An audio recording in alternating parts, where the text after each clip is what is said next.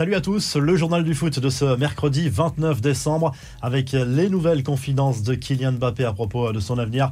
Après s'être confié sur son bonheur de jouer avec Lionel Messi, sa relation avec Maurizio Pochettino, Kylian Mbappé a été interrogé par CNN à propos de son avenir et il assure il restera au Paris Saint-Germain jusqu'à la fin de la saison quoi qu'il arrive. Impossible d'envisager un transfert lors du mercato d'hiver. Je suis au PSG, je suis heureux, je vais finir la saison à 100%, je vais tout donner pour gagner la Ligue des champion, la Ligue 1 et le championnat, a assuré le champion du monde. Même son de cloche lors de son interview pour la Gazette dello Sport, même si Mbappé n'est pas complètement fermé au sujet de nouvelles discussions avec euh, le PSG pour une éventuelle prolongation. Certainement que la situation du contrat sera discutée car le temps presse, a expliqué le joueur parisien.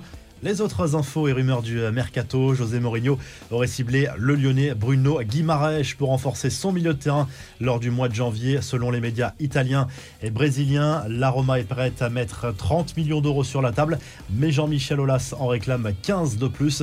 Du côté de Monaco, l'avenir de Nico Kovac est plutôt incertain. Les dirigeants du club du Rocher se posent de sérieuses questions sur la capacité du coach croate à qualifier l'équipe pour la prochaine Ligue des Champions. Monaco qui a a connu une première partie de saison assez euh, compliquée dans l'ensemble, même s'il y a eu cette qualification pour les huitièmes de finale de la Ligue Europa. Ça a été compliqué en championnat malgré un bon mois de décembre. En Allemagne, Dortmund met un coup de pression à Erling Haaland. Selon Bild, le club de la Roure veut pouvoir préparer la saison prochaine sereinement et son éventuelle succession à la pointe de l'attaque et lui a fixé le mois de février comme ultimatum pour prendre une décision et fixer le club pour savoir s'il partira ou s'il restera une saison de plus euh, du côté de la Roure. Enfin, le club Blaugrana, le Barça, vient d'officialiser l'arrivée de Ferran Torres, mais prépare aussi le mercato estival et aurait un accord avec le capitaine de Chelsea, César Aspilicueta, pour une arrivée l'été prochain. L'international espagnol est en fin de contrat avec les Blues.